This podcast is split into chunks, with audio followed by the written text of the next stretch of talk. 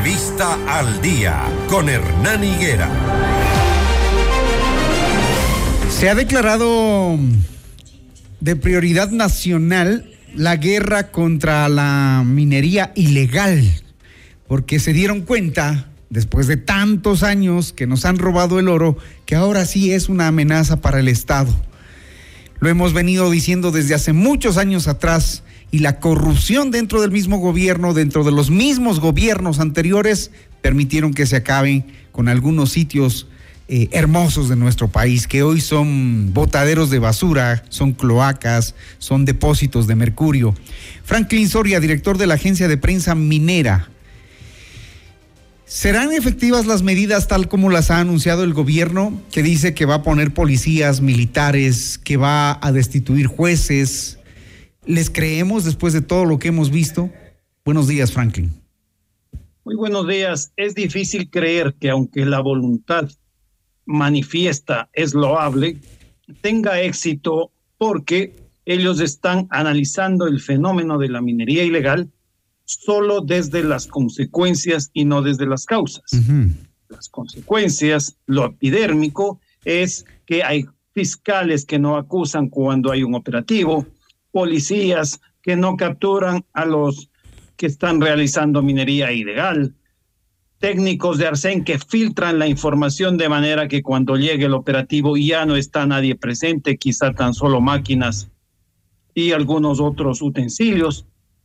Sin embargo, nosotros desde quienes hemos investigado, analizado el tema por años de la minería ilegal, consideramos que hay que atacar las causas. Hay que ir a las causas sin desmedro de realizar los operativos. Eso está bien, pero hay que atacar las causas. Entre las causas están em, funcionarios en el mismo Ministerio de Energía y Minas vinculados y metidos allí haciendo todas las trafacías para poder garantizarse que todo el negocio ilegal funcione. ¿Eso lo hemos visto o no? Así es, y no solo en el Ministerio de Minas, en la Agencia de Regulación de Control Minero Arsen, en las registradurías mineras, en las coordinaciones zonales, donde todo una red de burócratas corruptos, por un lado, extraesa, cuestiona, impide el desarrollo de la minería que cumple con la ley, sea esta nacional o extranjera, y permite, a través de laberintos jurídicos, la superposición de derechos, la postergación de entrega de licencias ambientales, en el caso del Ministerio del Ambiente, construyendo así el escenario para que la minería ilegal vaya y tome de hecho lo que debería tomarse de derecho. Ojo, para debatir con los antimineros no estamos planteando, quienes creemos en la posibilidad de una actividad minera, que se amplíe la frontera minera, no, que dentro de lo que ya está establecido es decir, lo que ya se ha concesionado. Y además, dentro de lo que la ley permite, es decir, jamás en nacientes hídricas, jamás en una, eh, en una zona urbana, jamás en un parque nacional, por supuesto que no hay. Pero para contradicción y despecho de todos, menos de los antimineros extremistas, la minería ilegal pulula, por ejemplo, en el Parque Nacional Podocarpus. La minería ilegal está destruyendo, mientras usted y yo dialogamos, las montañas ya no del frente de Buenos Aires, sino de atrás de Buenos Aires y por supuesto en Napo y en San Lorenzo. Entonces, le clamamos, le pedimos al gobierno que no repita los errores de otros gobiernos o de otras prácticas de este gobierno de quedar en el enunciado, sino de que auspicie, permita la construcción de la misma manera que el caso de la corrupción, eh, una comisión ciudadana de lucha contra la minería ilegal. ¿Para qué y por qué? Para que esta comisión investigue, esté sobre los funcionarios de mandos medios y menores, básicamente que son quienes tuercen los operativos, tuercen los informes y finalmente solo se puede conocer los efectos de la minería ilegal, como usted ha señalado al principio de esta entrevista, por la degradación ambiental y por la evasión, el saqueo de los recursos naturales del Estado. Entonces, la calentura no está en las sábanas, como dice la sabiduría popular. La pregunta al gobierno, al presidente Lazo, la pregunta al señor eh, Diego Ordóñez es, ¿están dispuestos a meterse en los ministerios y limpiar primero eso? No solo eso, a, a exigir a la función judicial que cumpla con su acometido.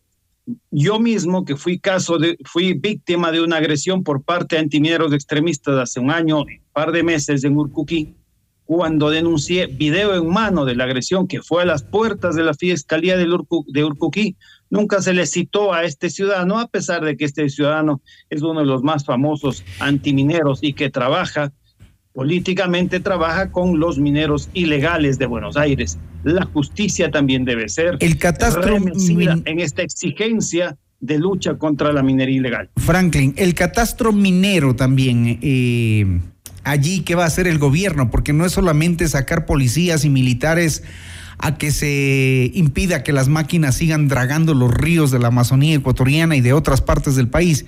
También en decisiones como esas tienen que, tomarse, eh, digamos, de manera enérgica, porque resulta que allí está pues la corrupción de la minería ilegal. Por supuesto. y no solo al gobierno, sino a la supuesta oposición antiminera ellos critican la reapertura del catastro, pero extrañamente no critican las condiciones en las que el catastro actual cerrado fue abierto, fue concesionado y fue cerrado. Hay mucho que revisar. En el Ecuador hay personas, sobre todo naturales, que detentan muchas concesiones que no las explotan, no las han explotado ni las van a explotar y que solo les sirve como una suerte de especulación minera en las que pierde el Estado, porque cuando el Estado concesiona un espacio de estos para minería, espera que haya explotación, es decir, espera que retornen divisas, que se genere empleo, se generen encadenamientos productivos, pero con la especulación minera, con la acumulación de concesiones en personas que ni saben, ni quieren, ni van a hacer minería, ni tienen el capital, lo único que se hace es asegurar un espacio para que finalmente sea la minería ilegal la que por hecho, nunca por derecho, tome esos espacios y ellos puedan mantener, sobre todo en estos casos de, de pequeña minería, se han dado esos casos. Además, en la provincia de Zamora, en la provincia de Imbabura, hay funcionarios que están siendo procesados en Imbabura por el caso del cambiazo y en Zamora investigados porque, extrañamente, siendo ellos funcionarios mineros, toda su parentela tiene concesiones dentro del catastro minero. Esos casos de corrupción deben ser investigados también por el sector político de la Asamblea. Hacemos un llamado para que la Asamblea, después de la fiebre electoral, se ponga a trabajar y convoque, eh, debata y permita la participación de quienes tenemos denuncias en este sentido. Hay un titular que llama la atención hoy en el diario El Comercio, eh, en el diario El Universo, perdón, en la página de Economía, que dice que en el año 2019 Ecuador registró exportaciones de oro a China por 76.7 millones de dólares. Sin embargo, las importaciones del mineral de oro ecuatoriano notificadas por China ese año ascendieron a 339.2 millones de dólares.